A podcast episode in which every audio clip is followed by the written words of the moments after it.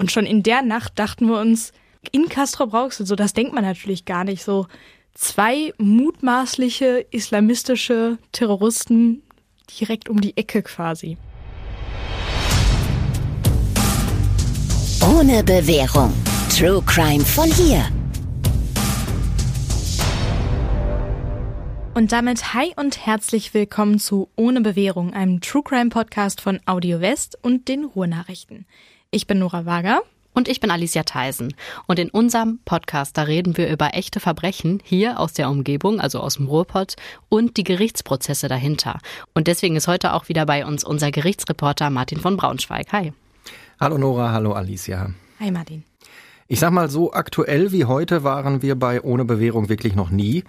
Der Fall, über den wir sprechen wollen, der liegt zwar schon fast vier Jahre zurück, doch über die Person des Täters wird seit Anfang dieses Jahres, also 2023, in Medien auf der ganzen Welt berichtet. Es handelt sich um Jalal J., ein 25-jähriger iranischer Staatsbürger, der ist zusammen mit seinem älteren Bruder Monir in der Nacht auf den 8. Januar in Castrop-Rauxel festgenommen worden, weil er einen islamistischen Terroranschlag mit einer Chemiewaffe geplant haben soll. Ja, wir sind wirklich ziemlich aktuell, weil heute ist der 24. Januar, an dem wir heute aufnehmen. Und das ist ja jetzt wirklich gerade mal ein bisschen was über zwei Wochen her. Und ich weiß auch noch ziemlich gut, dass wir den Montag, nachdem das passiert war, also nachdem die festgenommen worden sind, da kam Nora hier, weil wir hatten da auch wieder Aufnahme und da kam Nora hier rein und äh, die, also no offense, aber du sahst echt fertig aus. Ja, ja. Ähm, es war ein Wochenende, wie man es als Lokaljournalistin oder Journalist nur sehr, sehr selten erlebt. Ähm, ich bin ja, also ich habe ja ein paar Mal, während wir diesen Podcast schon haben, die Redaktion gewechselt, aber bin jetzt ja Redakteurin in Castrop-Rauxel. Und ja, dieser ganze Abend ähm, ist schon eine Geschichte in sich. Es hat damit angefangen, dass die ganze Redaktion an dem Abend beim Firmen-Event war. Und zwar alle in Dortmund. Nur einer war nicht in Dortmund bei diesem Firmen-Event. Und der saß auch irgendwo bei seiner Family und war gar nicht im Dienst und so. Und es war ja schon super spät. Und irgendwann haben wir dann so, so eine Nachricht bekommen, da ist was.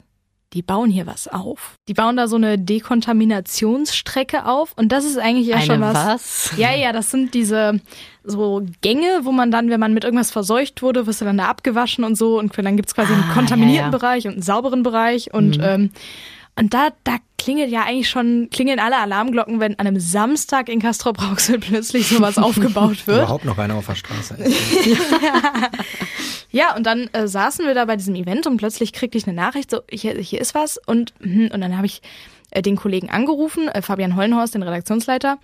Der meinte dann, ja, ich glaube, es ist schon besser, wenn ihr herkommt. Und dann sind wir nach diesem Event äh, in Rekordgeschwindigkeit dahin gedüst.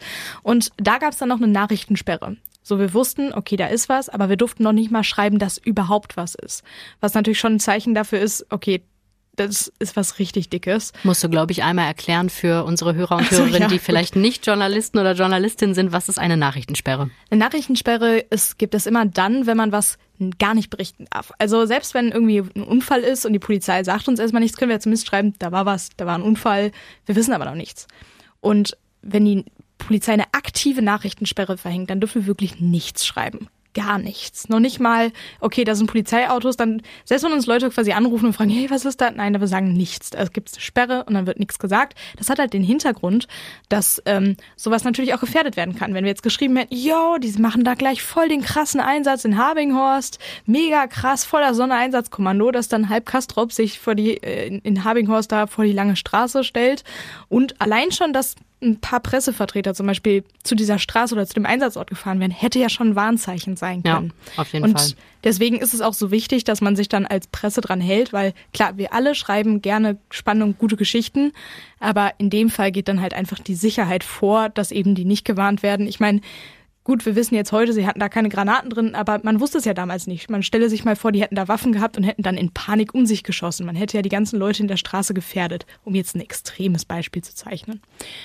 Ja, und ähm, dann hatten wir die Nachrichtensperre und dann trafen immer mehr Wagen ein, die man so gar nicht in Kastrop sonst sieht. Also Sondereinsatzkommando, der Staatsschutz. Und irgendwann wurden dann so die ersten Nachrichten durchgestochen so. Ah, die, die wollen wir ihn festnehmen, der hat einen Anschlag geplant. Da ist eine Bombe in der Wohnung. Später stellte sich das zum Beispiel als falsch raus. Deswegen, man darf auch nicht immer allem trauen, was man so als erstes hört.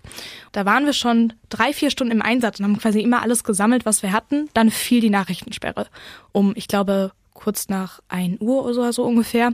Und dann durften wir berichten und dann war auch der Zugriff. Also dann haben die den festgenommen und ich glaube, das Bild haben wir jetzt alle gesehen, wie er da mit seinem Pelzmantel in Unterhose, der ältere von beiden, der 32-jährige Munir J., wie der da rausgeführt wurde. Und ja, das war ein sehr, sehr aufregender Tag, ein sehr, sehr langer Tag vor allem. Also ich glaube, wir saßen nur noch bis vier, fünf Uhr, weil es zog sich dann ja auch. Dann wurden die festgenommen, dann gab's die krassen Bilder, die wir sofort rausschicken mussten. Dann mussten natürlich auch die beiden, weil man ging ja damals davon aus, dass sie einen Chemieangriff geplant haben, mussten natürlich die beiden dekontaminiert werden. Und auch alles, was man in dieser Wohnung mitgenommen hat, jede dreckige Unterhose musste ordentlich eingepackt werden in so dicke blaue Container. Und dann wurden die beiden, ja, vom Staatsschutz mitgenommen. Und schon in der Nacht dachten wir uns, in Castro Brauxel, so das denkt man natürlich gar nicht, so zwei mutmaßliche islamistische Terroristen direkt um die Ecke quasi.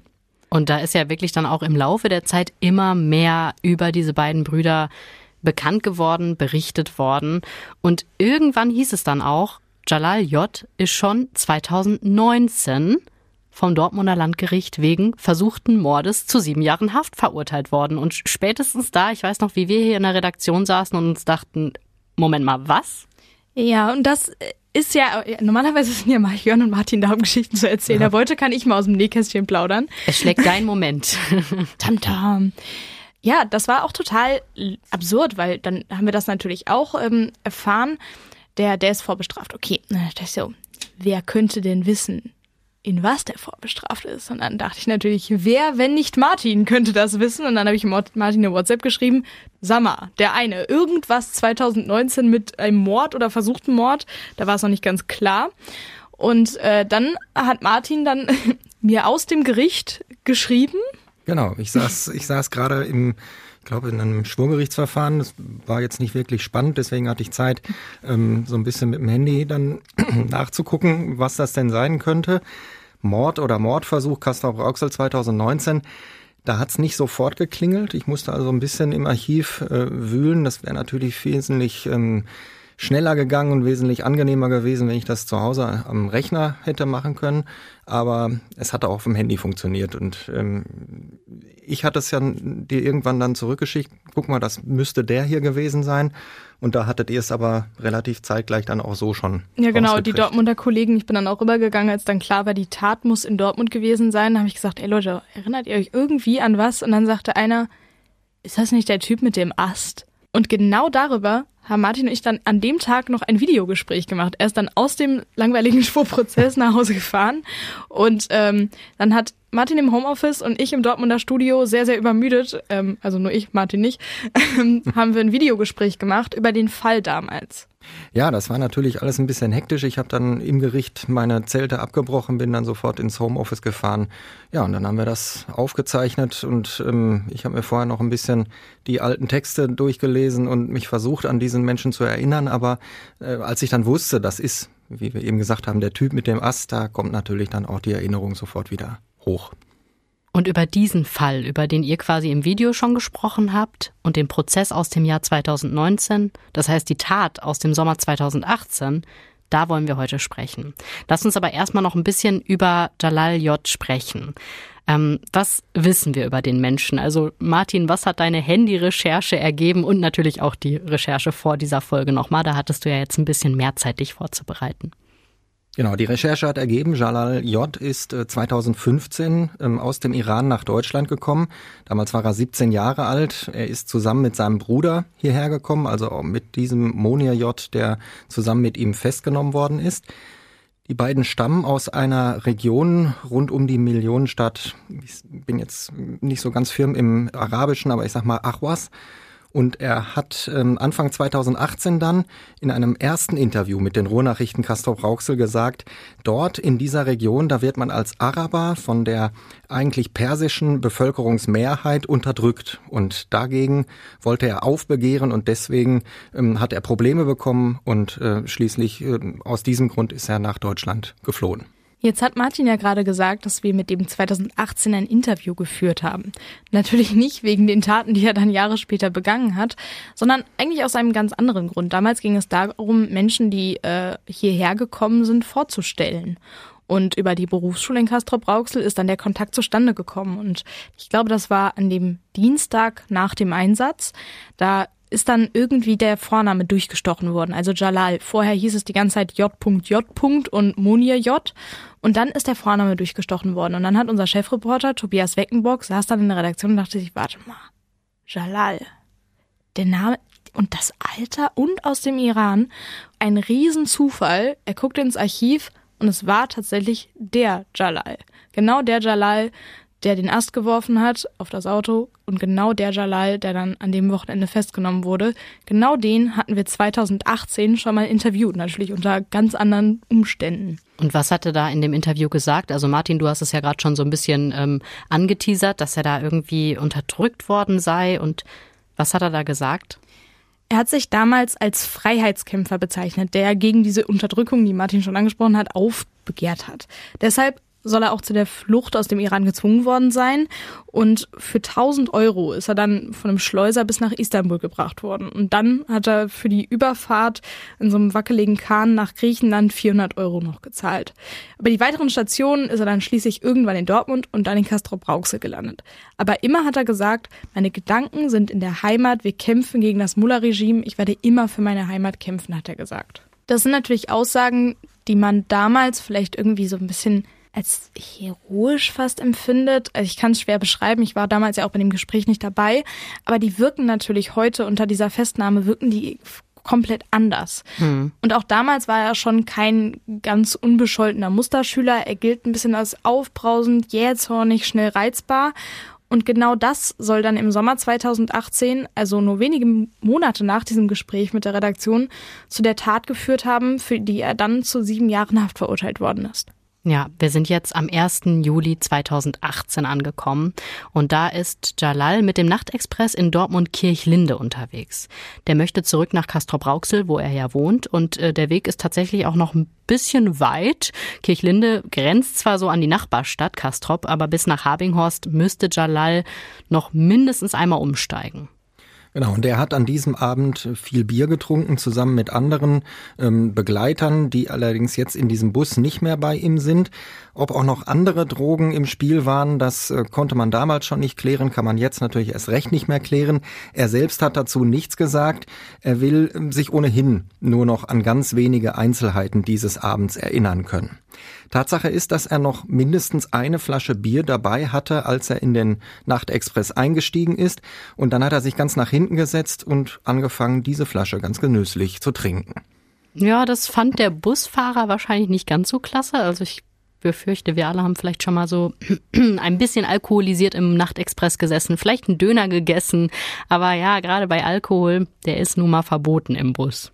Genau, der fand das überhaupt nicht klasse, der Busfahrer, und der hat ihn dann darauf hingewiesen, pass mal auf, Kollege, pack die Flasche weg. Ähm, der hat sich aber nun wirklich überhaupt nicht darum gekümmert, ähm, was dieser Fahrer da jetzt von ihm will. Er hat einfach weiter getrunken. Entweder, weil ihm alles egal ist oder weil er schon total besoffen war und gar nicht mehr richtig viel mitbekommt von dem, was um ihn herum passiert. Was die Richter später ausschließen, ist, dass äh, er den Fahrer nicht verstanden hat, also weil er kein Deutsch verstanden hat. Der Iraner wusste ganz genau, genau, was der Busfahrer von ihm wollte, haben die Richter später gesagt. Doch er hat einfach nicht aufgehört und er hat einfach diese Flasche nicht weggepackt. Ja, und nach ein paar Minuten, wie es eigentlich auch kommen musste, da eskaliert dann die Situation. Der Fahrer hält an, macht die Tür auf und sagt Jalal, ey, komm, steig jetzt aus. Er hatte da wirklich einfach keinen Bock mehr drauf. Er will weiterfahren. Die haben ja auch immer einen Zeitplan, an die sie sich halten müssen und so weiter. Und dann hat er natürlich auch einfach keinen Bock auf sowas. Ja, und vor allem hat er auch keine Lust mehr mit äh, diesem Fahrgast zu diskutieren. Er will jetzt handeln und er setzt Jalal tatsächlich vor die Tür. Es dauert natürlich einige Zeit, bis der sich tatsächlich bewegt und wirklich aussteigt. Natürlich unter lauten Fluchen und ähm, Beleidigungen gab es natürlich auch noch obendrauf. So hat es der Busfahrer später erzählt.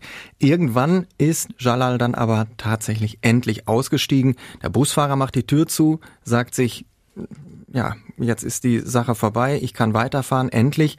Und Jalal steht dann alleine auf der Straße mehrere Kilometer von seiner Wohnung entfernt. Es ist dunkel, er hat nur noch diese eine angefangene Flasche Bier und vor allem ist er richtig wütend. Und dieser Rausschmiss ist dann anscheinend dieser berühmte Tropfen, der das fast zum Überlaufen bringt oder um noch ein Sprachbild zu bedienen, vielleicht in der Leitsfall eher der Funken, der ihn dann so ein bisschen explodieren lässt. Er läuft ziellos die Straße entlang in die Richtung, in die der Bus gefahren ist. Er will ja weiter nach Hause. Und nach ein paar hundert Metern kommt er dann zu der Brücke, die die A45 überquert. Und da hat er dann irgendwie, ja, eine Idee, wo wahrscheinlich keiner mehr weiß, wie er da irgendwie drauf gekommen ist. Neben dieser Brücke sind an den Tagen davor Grünschnittarbeiten durchgeführt worden. Das passiert ja regelmäßig neben Autobahnen. Da werden Büsche gestutzt und auch schon mal ganze Bäume gefällt. Das soll ja auch immer schön äh, aussehen in, am Straßenrand. Und ähm, alles, was neben dieser Autobahnbrücke an Grünabfall angefallen ist, das wurde von den Arbeitern ganz feinsäuberlich aufgestapelt. Und darunter befindet sich auch ein mehr als 2,50 Meter langer und richtig dicker Ast. Diesen Ast greift sich Jalal. Er geht damit auf die Brücke bis an das Geländer und er wartet, bis das nächste Auto kommt. Okay, krass, richtig gezielt. Also ich weiß nicht, wie es euch geht. Ich selbst gucke tatsächlich jedes Mal nach oben, wenn ich mit dem Auto auf der Autobahn unter einer Brücke herfahre. Ich finde diese Situation tatsächlich wirklich immer ziemlich ähm, angsteinflößend. Ich mag das nicht mal, wenn da Eltern mit ihren Kindern stehen, die dann den Autofahrern zuwinken. Das ist natürlich alles gut gemeint und äh, ich wink dann auch ganz häufig zurück, aber ähm, ich kann mit dieser Situation nur ganz schwer umgehen. Wahrscheinlich ist das aber auch so ein bisschen berufsbedingt. Ja, nee, ich, also ich fühle das auch ehrlich gesagt. Also wenn ich da so unter einer Brücke herfahre und ich sehe einfach, okay, da steht einer, dann bin ich direkt erstmal so, und wenn ich dann sehe, okay, es ist, weiß ich nicht, Mama mit dem Kind, am besten noch, weiß ich nicht, Opa dabei, dann, ja, komm, dann bin ich auch entspannt. Und ich kenne das ja auch, wie es ist, wenn man oben steht mit einem kleinen Kind und runterwinkt, das ist schon cool, da machen alle Lichthupe und wenn dann der LKW richtig hupt, dann ist das ähm, natürlich illegal. Nein, dann ist das einfach richtig cool für die Kinder. Aber ich verstehe das, also dieses drunter durchfahren, ich hab da, nee, das ist ein mulmiges mulmiges Gefühl.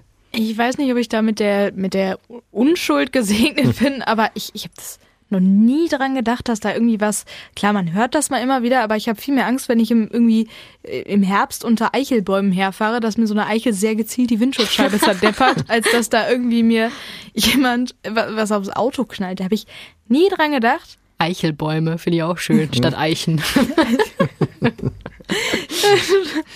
Ja, gut. Aber ich habe da nie dran gedacht und erst jetzt, wo, wo ich den Fall natürlich auch irgendwie begleitet habe und erst jetzt denke ich mir so, verdammt, so stimmt, wenn da irgendwer mal gar keinen Bock hat. Kann ja auch sein, dass das Kind da einfach seine Trinkflasche hat und dann lässt die Trinkflasche fallen. Bei solchen Geschwindigkeiten. Hm, oder ein Handy oder so. Genau, ja. einfach nicht mehr so cool. Und äh, ich hatte da nie ein Problem mit und äh, ich hoffe, dass ich das jetzt langsam direkt wieder ablege, sobald, diese, sobald dieser Fall vorbei ist. Ja, ich wünsche dir das sehr. Bei mir ist es eben nicht so. Ich kann das nicht ablegen. Es hat einfach schon zu viele Fälle gegeben, bei denen irgendwelche, ich sag's einfach mal, Verrückte dann schwere Gegenstände auf die Autobahn geschmissen haben.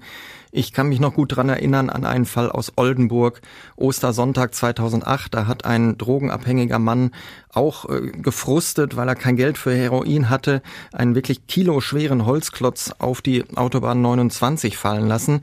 Dieses Geschoss hat die Windschutzscheibe eines Autos durchschlagen und die Frau auf dem Beifahrersitz tödlich getroffen. Die ist gestorben vor den Augen ihrer Kinder.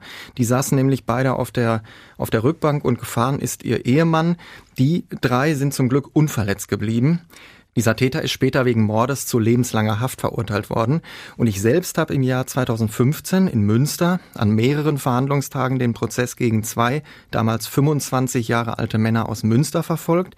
Die haben das nicht nur einmal gemacht, sondern ganz oft Baustellenleuchten, Holzlatten, Einkaufswagen, Gullideckel, das alles haben die nachts auf die Autobahn geschmissen. Wie durch ein Wunder haben sie nie ein Auto ernsthaft getroffen. Trotzdem sind natürlich auch sie verurteilt worden, völlig zu Recht, zu sieben beziehungsweise siebeneinhalb Jahren Haft. Ich stopp dich jetzt mal direkt hier, Martin. Erzähl mir das einfach nicht. Erzähl, erzähl's mir einfach nicht. Das ist, das ist, äh, naja, wir wollen ja. ja auch keine Angst schüren hier, Nein, aber es ist zu es spät dafür. Es ist zu spät. Ich sehe jetzt schon wieder die Einkaufswagen auf mich zufliegen. Das ist noch ein Grund, passioniert Bahn zu fahren. Ja. Vor allem, die waren so, die waren so ähm, noch ähm, schlimmer. Die haben sich nämlich nicht auf die Seite der Brücke gestellt, wo du sie gesehen hast, sondern auf die andere Seite. Das heißt, sie haben dich kommen sehen, du hast sie aber nicht gesehen, weil sie auf dem rückwärtigen Geländer oder an dem rückwärtigen Geländer gewartet da, da haben. Da fragt man sich wirklich, was da, was Leuten durch den Kopf geht. Also, das, das, das kommt mir nicht in den Sinn. Das, das frage ich mich ganz häufig. Ja. Aber da sind wir ja auch direkt wieder bei Jalal J. Also da fragt man sich ja auch, was war mit dem los? Klar, der war sauer, der ist aus dem Bus geflogen, aber gehen wir nochmal zurück in diese Tatnacht. Er steht jetzt mit diesem wirklich langen Ast auf der Brücke, die über die A45 führt. Und dann sieht er ein Auto kommen. Er wartet noch, bis das wirklich so in der Nähe ist und dann schleudert er den Ast über das Brückengeländer. Und das Holz, das prallt auf die Motorhaube, beschädigt natürlich auch die Windschutzscheibe, aber die Fahrerin, die reagiert einfach wirklich unfassbar gut. Die Frau, die lenkt ihr Auto auf den Standstreifen in dem Moment, bremst, kann den Wagen also wirklich stoppen, ohne dass er in Schleudern gerät. Und sie sieht diesen riesigen Ast auf der Motorhaube und dann ruft sie die Polizei, die natürlich schon nach wenigen Minuten dann auch kommt. Die Beamten sichern dann natürlich als erstes mal den Ast. Schließlich könnte es ja sein, dass da irgendwie noch Spuren dran sind, was sich später auch als eine sehr gute Idee herausstellt. Die Autofahrerin, die konnten sie der Nacht dann noch nicht wirklich befragen, weil sie dann unter Schock stand. Sie hat im Dunkeln auch nicht wirklich was gesehen und konnte der Polizei auch nicht viel sagen. Und ja, zur Fahndung konnte sie dann im Endeffekt wirklich nichts beitragen, einfach weil sie ihn nicht beschreiben konnte. Und der Täter, also Jalal J., der ist dann erstmal verschwunden in dieser Nacht. Ja, und die Polizei, die fährt dann quasi zweigleisig. Also zum einen startet sie einen Zeugenaufruf. Wer in der fraglichen Nacht zur Tatzeit in der Nähe dieser Brücke vielleicht was Merkwürdiges beobachtet hat, soll sich bitte melden. Das kennen wir ja alle. Und gleichzeitig, da wird eben dieser Ast von der Kriminaltechnik untersucht. Und als erstes meldet sich dann der Busfahrer aus dem Nachtexpress, mit dem sich Jalal J. ja wegen der Bierflasche gestritten hatte. Er weiß ja, dass er diesen renitenten Fahrgast, nenn ich's mal, äh, aus dem Bus geworfen hat. Und hat ihn ja erlebt und er wusste, dass da ein aufbrausender und wütender Mann in der Nähe von dieser Brücke war, dem er auf jeden Fall zugetraut hätte, so einen Ast zu schmeißen. Mhm, zu dem Zeitpunkt fahndet die Polizei aber natürlich immer noch nach einem Unbekannten. Und das ändert sich dann wirklich erst, als die DNA-Untersuchungen an dem Ast abgeschlossen sind. Das ist übrigens ganz interessant. Die haben diesen ganzen Ast mit äh, irgendwelchen Chemikalien besprüht, so ist es mir erklärt worden, und dann unter Schwarzlicht gehalten, sodass man äh, dann sehr genau sehen konnte, an welcher Stelle dieser Ast berührt worden ist von äh, menschlichen Händen. Man konnte also wirklich die Handabdrücke ähm, dort sehen unter diesem Schwarzlicht. Und da wusste dann eben die Kriminaltechnik genau, an welcher Stelle sie suchen musste, an welcher Stelle sie Abriebe ähm, sichern musste, um möglicherweise Zellmaterial Material von dem Täter sicherzustellen. Das ist echt crazy, was da möglich ist. Ja. Und mhm. es hat ja auch was gebracht. Also die Experten vom Landeskriminalamt, die konnten an dem Holz wirklich Genmaterial sicherstellen. Und das, ja, konnte schließlich auch eindeutig Jalal J. zugeordnet werden. Denn Jalal J. war damals kein unbeschriebenes Blatt, sondern der war schon längst Polizei bekannt. Er ist mehrfach unter anderem wegen Sachbeschädigung vorbestraft gewesen. Das waren keine gravierenden Delikte, aber es passte irgendwie ins Bild. Er war dann irgendwie nachts unterwegs, tritt dann irgendwelche Seitenspiegel von Autos ab oder demoliert Papiercontainer. Das war eben wieder diese aufbrausende, jähzornige, irgendwie wahnsinnig unzufriedene, frustrierte Art an ihm. Anfang 2019, da kommt es dann am Dortmunder Schwurgericht zum Prozess. Jalal J. muss sich wegen versuchten Mordes verantworten. Er soll zwar nicht mit direktem Tötungsvorsatz gehandelt haben, also so nach dem Motto, ich will jetzt wirklich dieses Auto treffen, damit der Fahrer oder die Fahrerin dann stirbt. Aber er soll eben in Kauf genommen haben, dass das passieren könnte. Und es soll ihm in dem Moment total egal gewesen sein. Ich habe vorhin ja schon von dem Video-Interview erzählt, das Martin und ich geführt haben. Und da habe ich dich ja damals schon gefragt, deswegen weiß ich, dass du gut drauf antworten kannst. Ähm, erzähl doch mal, wie war Jalal J. vor Gericht damals? Also zu dem Vorwurf hat er zunächst mal geschwiegen und eigentlich so getan, als ging ihn dieser ganze Prozess und all das, was da passiert, überhaupt nichts an. Also er war absolut weit davon entfernt, sowas wie Reue und Einsicht zu zeigen. Im Gegenteil, der wirkte eher wie der Typ, ich war das nicht, ihr braucht doch einfach nur einen Dummen, dem ihr diese Geschichte anhängen könnt und jetzt glaubt ihr, den habt ihr mit mir gefunden. Sein Verteidiger Markus Blumenstein hat außerdem immer wieder darauf hingewiesen, dass er in dieser Nacht, also nicht er, sondern Jalal, in dieser Nacht eine Menge Alkohol getrunken hatte, dass sein Mandant sich also, selbst wenn er der Täter wäre, so gut wie überhaupt nicht an irgendwelche Einzelheiten erinnern könnte. Äh, die Auseinandersetzung mit dem Busfahrer, die müsse es wohl gegeben haben, sagte der Verteidiger. Was danach aber passiert ist, das soll sein Mandant wirklich nicht mehr wissen.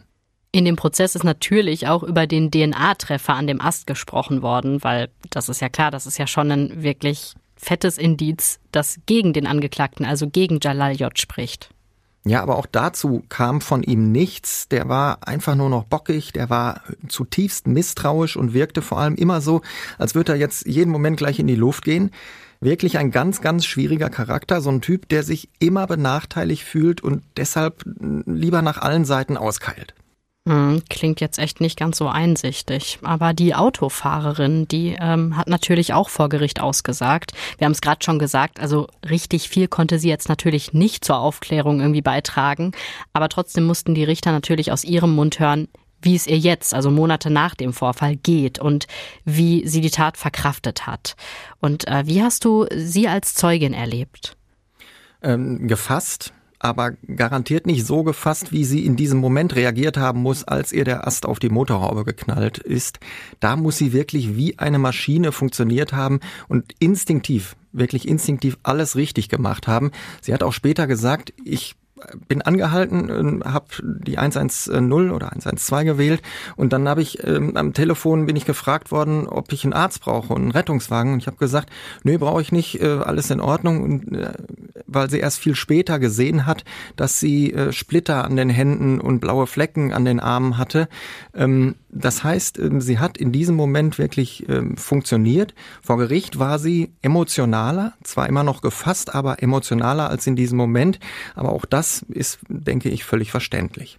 Wir haben sie von den Ruhrnachrichten auch damals kurz nach dem Vorfall getroffen und gefragt, ey, wie geht's dir heute? Wie hast du das erlebt? Und das, was sie damals erzählt hat, war schon sehr eindrücklich. Auch wenn wir im Artikel damals den Namen genannt haben, ich erwähne ihn jetzt mal nicht, weil das schon länger her ist und wir nicht wissen, ob sie hm. immer noch damit einverstanden genau. wäre. Aber was sie erzählt hat, ist ähm, sehr spannend. Sie meinte, dass irgendwie alle total geschockt waren, vor allem in ihrem Umfeld, ihre Eltern total und auch in der Nachbarschaft. Und dann hat sie damals in dem Artikel, hat sie gesagt, so eine Tat ist dumm und naiv, das ist in keinster Weise lustig und ich verstehe nicht, wem der Täter damit irgendwas beweisen wollte.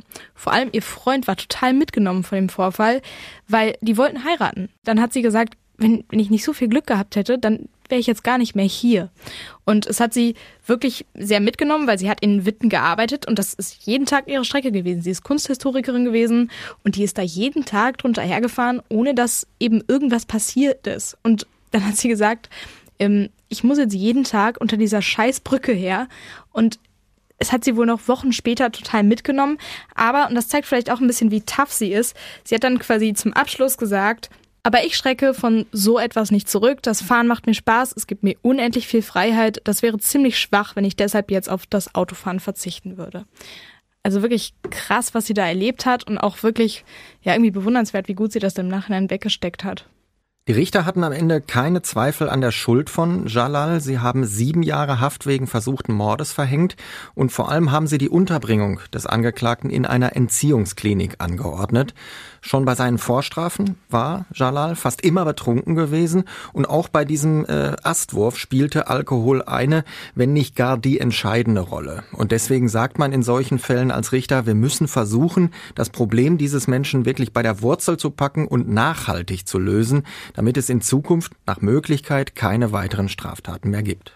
Ja, und diese Unterbringungen in Drogen- oder Alkoholentzug, das ist jetzt bei den Angeklagten nicht gerade die beliebteste Strafe, weil nach der ersten Entgiftung, nenne ich es jetzt mal, ähm, folgen wirklich lange, lange Therapiesitzungen und darauf haben die wenigsten wirklich Bock. Deshalb wird eine Entziehungskur auch nur angeordnet, äh, wenn ein Gutachter die Straftaten auf einen Hang zu Drogen oder Alkohol zurückführt, wie es ja bei Jalal J. der Fall war, und gleichzeitig auch noch eine gute Aussicht besteht, dass der Verurteilte die Therapie auch erfolgreich abschließt. Das heißt, er muss dazu motiviert sein. Aber einen Vorteil hat die Unterbringung in einer Entzugsklinik auch. In der Regel gehen Sachverständige von einer Behandlungsdauer von ja so zwei Jahren aus. Und diese zwei Jahre werden so gelegt, dass am Ende die Hälfte der verhängten Haftstrafe gebüßt ist.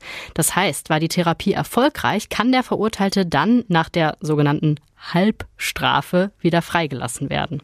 Also deutlich früher als Verurteilte, die im in Anführungsstrichen normalen Gefängnis sitzen, die haben in der Regel frühestens nach zwei Dritteln ihrer äh, Haftstrafe die Möglichkeit, freigelassen zu werden.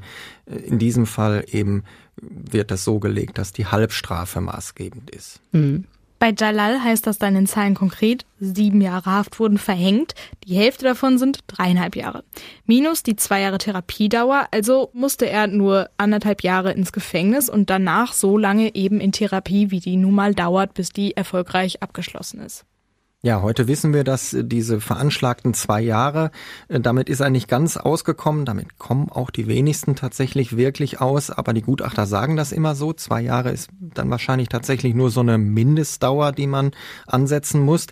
Denn er ist ja jetzt nicht nur neu festgenommen worden, er war ja auch noch gar nicht wirklich frei.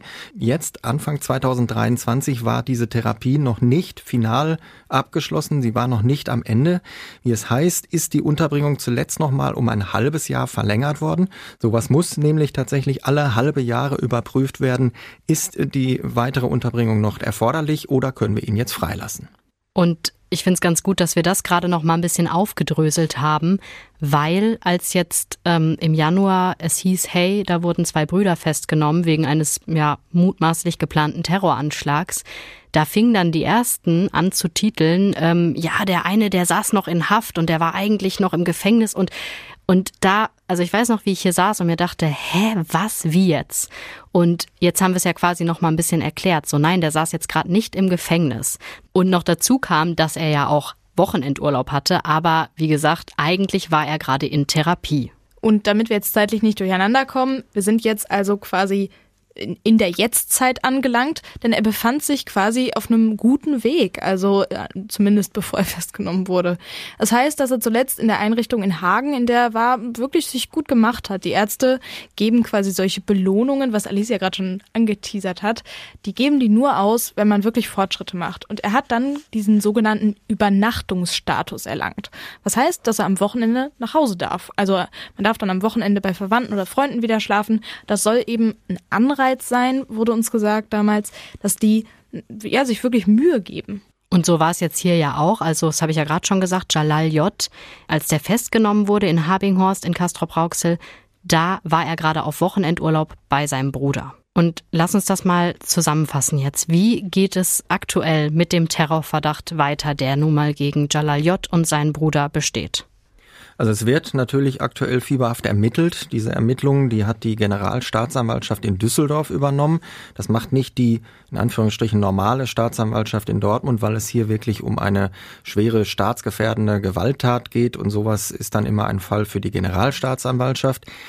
Es heißt, bei der ersten Durchsuchung der Wohnung und von zwei Garagen dieser beiden iranischen Brüder ist kein Gift gefunden worden. Ähm, es heißt, bei einer zweiten Durchsuchung soll etwas gefunden worden sein, aber Stand heute, Stand äh, hier jetzt bei der Aufzeichnung, weiß noch keiner, was denn da gefunden worden sein soll. Es heißt auch, es soll ähm, Chats geben, es soll Hinweise in, in verschiedenen Messenger-Diensten geben, die darauf hindeuten, dass da was bestellt oder beschafft werden sollte. Ähm, aber das sind alles noch Spekulationen. Da müssen wir wirklich noch die nächste Zeit abwarten, was denn da ähm, noch äh, ans Tageslicht kommt. Mhm, das ist alles noch ziemlich vage natürlich, weil eben die Ermittlungen noch laufen. Ähm, Gibt es denn Sachen, die wir wirklich fix wissen, also wo wirklich feststeht, so und so ist es? Also, so richtig viel steht eigentlich noch nicht fest, hat Martin ja gerade schon gesagt. Die ganzen Ermittlungen, das ist alles noch in der Schwebe. Jetzt gerade, Stand jetzt, sitzen sie in Untersuchungshaft und bleiben da auch erstmal. Zum einen natürlich, weil immer die Gefahr besteht, dass wenn jemand verdächtigt wird und auf freiem Fuß ist, er irgendwelche Spuren verwischt, noch Sachen versteckt. Oder und zum, abhaut. Und genau, zum anderen, weil halt große Fluchtgefahr besteht. Für das, was sie angeklagt werden, könnten die drei bis 15 Jahre Haft bekommen. Da hat der Oberstaatsanwalt mir am Telefon gesagt, da hat man schon eine Motivation zu fliehen, wenn einem 15 Jahre Haft drohen. Also, sie bleiben erstmal da drinnen, aber es muss natürlich irgendwann eine Anklage geben. Und wenn sie dann vor Gericht ständen, dann wäre das nicht das Landgericht in Dortmund. Das ist zwar eigentlich zuständig für Fälle, die in Castrop-Rauxel passiert sind oder wenn die Leute in Castrop-Rauxel wohnen. Ähm, aber wenn die Generalstaatsanwaltschaft bei Ermittlungen dabei ist und es dabei auch bis zuletzt bleibt, dann wäre das Oberlandesgericht in Düsseldorf zuständig. Ja, und dann diesem, ähm, dieses Oberlandesgericht, das ähm, äh, hat für solche Terrorverfahren, sage ich mal in Anführungsstrichen, ein eigenes Gerichtsgebäude, ein wirklich Hochsicherheitsgerichtsgebäude mitten auf einer grünen Wiese, da ist drumherum gar nichts. Das ist wirklich äh, so äh, sicher wie ein Gefängnis. Ich war da schon ein paar Mal. Beim äh, letzten Mal mussten wir Journalisten wirklich alles an Geräten, an Schreibblöcken und so weiter abgeben und einschließen lassen. Wir mussten ähm, bei der bei der Einlasskontrolle die Schuhe ausziehen ähm, und uns durchleuchten lassen. Und wir haben, damit wir ja noch mitschreiben konnten äh, auf den Presseplätzen, haben wir dann von dem Gericht einen leeren Block und einen Bleistift bekommen. Nur damit durften wir schreiben. Alles andere mussten wir vorher abgeben. Also da wird wird wirklich darauf geachtet, dass da nichts reinkommt in diesen Verhandlungssaal, was in irgendeiner Weise den Angeklagten nützlich dabei sein könnte, abzuhauen. Wow, da wäre ich schon mal lost, weil ich schreibe immer auf dem Laptop mit, also ja, mit dem Stift. Auf, das hättest du auf jeden Fall abgeben müssen. Oh ja, ey, das Handy kann später auch. doch keiner mehr lesen bei mir. Ich bin richtig oldschool, ich schreibe immer auf dem Blog. Immer. Ich auch, ich auch, aber nicht mit Bleistift. nee, Kugelschreiber. Aber dass die Generalstaatsanwaltschaft in einem Dortmunder Fall ermittelt, das hatten wir schon mal, also nämlich mhm. bei Sergei W. Ihr erinnert euch vielleicht, das ist der, der die Bomben neben dem Mannschaftsbus von Borussia Dortmund gezündet hat. Das war ja unsere aller, allererste Folge hierbei, mhm. ohne Bewährung. Langes her. Und da stand ja auch anfangs der Verdacht im Raum, dass es sich um eine politisch motivierte Tat handeln könnte. Und deshalb hatte da Düsseldorf zunächst alles an sich gezogen. Und erst als sich dann herausstellte, dass Sergei W. aus ja, reiner Habgier gehandelt hatte und weder rechtsextrem noch islamistisch motiviert war, da durfte die Dortmunder Staatsanwaltschaft den Fall dann wieder übernehmen. Und nur deswegen ist dieser Prozess dann hier am Landgericht Dortmund gelaufen und eben nicht in diesem Hochsicherheitsgerichtsgebäude in Düsseldorf. Nur deswegen haben wir unsere erste Folge. Ja, da wäre ich, glaube ich, auch hingefahren. Für den BVB. Und das als Schalke. Ja, das ist irgendwie eine Folge, die man ein bisschen schwieriger beenden kann, als wir das sonst machen, weil die Folge eben noch so kein richtiges Ende hat, weil wir eben hier einen Verdacht im Raum haben, was wir wirklich, eigentlich achten wir ja wirklich immer ganz penibel drauf, erst, dass alles abgeschlossen ist, aber das hier ist ja wirklich ein Ausnahmefall. Und ich muss sagen, also mich hat das ja jetzt äh, die eine oder andere Nacht gekostet und viele, viele Zeilen und viele Gespräche und viele Recherchen. Es ist irgendwie natürlich auch ein sehr tragischer Fall am Ende. Also ich möchte auf keinen Fall irgendwie um Verständnis für einen verurteilten Straftäter werben, wirklich nicht, aber der ist mit 17 aus seiner Heimat geflohen, in der er sich zumindest unterdrückt gefühlt hat. Wir wissen nicht, ob das, was er damals in dem Interview erzählt hat, genau so gestimmt hat. Auf jeden Fall ist da ein sehr, sehr junger Mensch, der in irgendeine Richtung sehr, sehr falsch beeinflusst wurde und dann in fremdes Land gekommen ist, ein Alkoholproblem entwickelt hat, dass er auch nicht mehr so richtig losgeworden ist. Das ist irgendwie einfach alles sehr, sehr tragisch. Das revidiert keine seiner Taten, beziehungsweise die eine, die wirklich mit Brief und Siegel, für die er verurteilt wurde. Bei den anderen Sachen wissen wir es ja einfach nicht, die jetzt aktuell im Raum stehen. Aber am Ende ist es irgendwie auch ein tragischer Fall, finde ich. Es wird hier auf jeden Fall auch drauf ankommen, dass dieser dieser äh, Jalal J. Ähm, wirklich von einem Psychiater untersucht wird. Möglicherweise war diese Anordnung ähm, Alkoholentzug und dann kriegen wir dich wieder auf die Schiene. Ähm, das war sicherlich richtig. Er hatte immer Alkohol, ähm, wenn er Straftaten ähm, begangen hat und deswegen war das sicherlich ein, ein Anhaltspunkt und ein Ansatzpunkt, aber Möglicherweise steht hier auch noch was ganz anderes im Raum. Ähm, da wird es äh, darauf ankommen, dass der genau untersucht wird und ähm, dass dann das Richtige wirklich mit dem passiert. Und ähm, das muss nicht immer Gefängnis sein, das, können, das muss auch nicht immer Alkoholtherapie sein, sondern vielleicht auch mal eine psychiatrische Klinik. Aber das ist jetzt ja auch nur Spekulation. Ich kenne diese Menschen so gut wie nicht und ich bin auch logischerweise kein Psychiater, aber da wird garantiert auch drauf geachtet werden müssen. Das ist aber auch, ja, angebracht insofern, dass er ja sowieso schon in Therapie jetzt war. Und da will ich auch nochmal auf das zurückkommen, was du gerade gesagt hast, Nora, ähm, dass du nicht irgendwelche Straftaten revidieren willst, die er schon begangen hat, weil in unserer Folge haben wir ja nun mal über diesen Astwurf auf die A45 gesprochen. Mhm. Und das ist in meinen Augen oder auch, glaube ich, in unser aller Augen einfach eine unfassbar dumme, nicht nur dumme, fahrlässige Tat, diese Frau hätte einfach tot sein können. Mhm. Und vielleicht auch die fünf Kinder, die sie noch im Auto oder was weiß ich. Also das ist einfach so ähm, für mich nicht nachvollziehbar. Also da das, da, ja, da habe ich überhaupt kein Verständnis für. Deswegen würde ich ihm so gerne in den Kopf gucken. Also ähm, ich, ich lege jetzt keinen besonders großen Wert darauf, dass wir beste Freunde werden, aber irgendwie, ich, ich, ich würde so gerne verstehen, was in diesem Menschen vorgegangen ist, bei all diesen Sachen, bei warum der sich, warum der auch mit uns gesprochen hat. Also vielleicht war das ja im Nachhinein auch jetzt nicht die allerbeste Idee, sich an die Öffentlichkeit zu wenden, wenn man irgendwie vielleicht heimlich schon irgendwie was geplant hat oder so. Das aber gut, ob er das da nicht. eben, ob er das da. Ja, also aber eben, es sind so viele Fragen offen bei diesem Fall und ich äh, habe leider irgendwie das Gefühl, dass zumindest auch viele dieser Fragen auch selbst nach einem Prozess irgendwie noch bleiben werden, nach dem nächsten, der ansteht.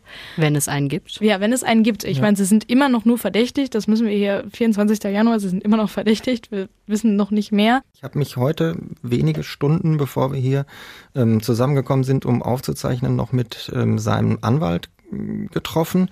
Das war so ein bisschen in Anführungsstrichen konspirativ, weil der so sehr vorsichtig ist, ähm, wollte das nicht am Telefon machen.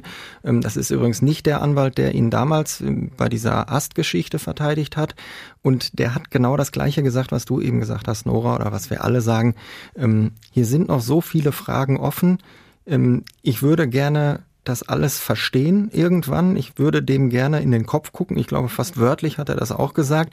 Also insofern, da steckt noch eine ganze Menge drin in diesem Fall und wir werden den natürlich weiter begleiten und ich gehe auch davon aus, dass wenn es da einen Prozess in Düsseldorf geben wird, dass wir nicht umhin kommen werden, da hinzufahren und den zu begleiten, diesen Prozess. Also von daher, ähm, da steckt noch was drin und da können wir uns noch äh, auf die nächsten, da können wir auf die nächsten Monate sicherlich gespannt sein. Ja, für diesen Fall, den wir diese Folge besprochen haben, nämlich den Astwurf auf die A45, da gibt es ja nun mal ein Ende und ein Urteil. Danke, Martin, dass du uns den heutigen Fall mitgebracht hast und auch alles, was noch damit verbunden ist. Wir bleiben weiter gespannt. Bis zum nächsten Mal. Bis dann. Ciao. Bis dann. Tschüss.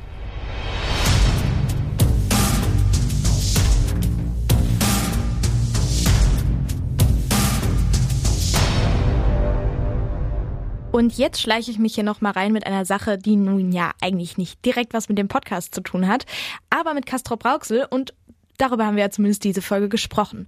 Denn wir starten den Castro Brauxel einen eigenen Podcast, den Podcast. Und zwar am 3. Februar erscheint die erste Folge. Da gibt es dann immer Lokalnachrichten, ja, und alles, was man über Castro Brauxel wissen muss. Also, für die von euch, die aus Castro Brauxel zuhören, wir haben einen neuen Podcast für euch.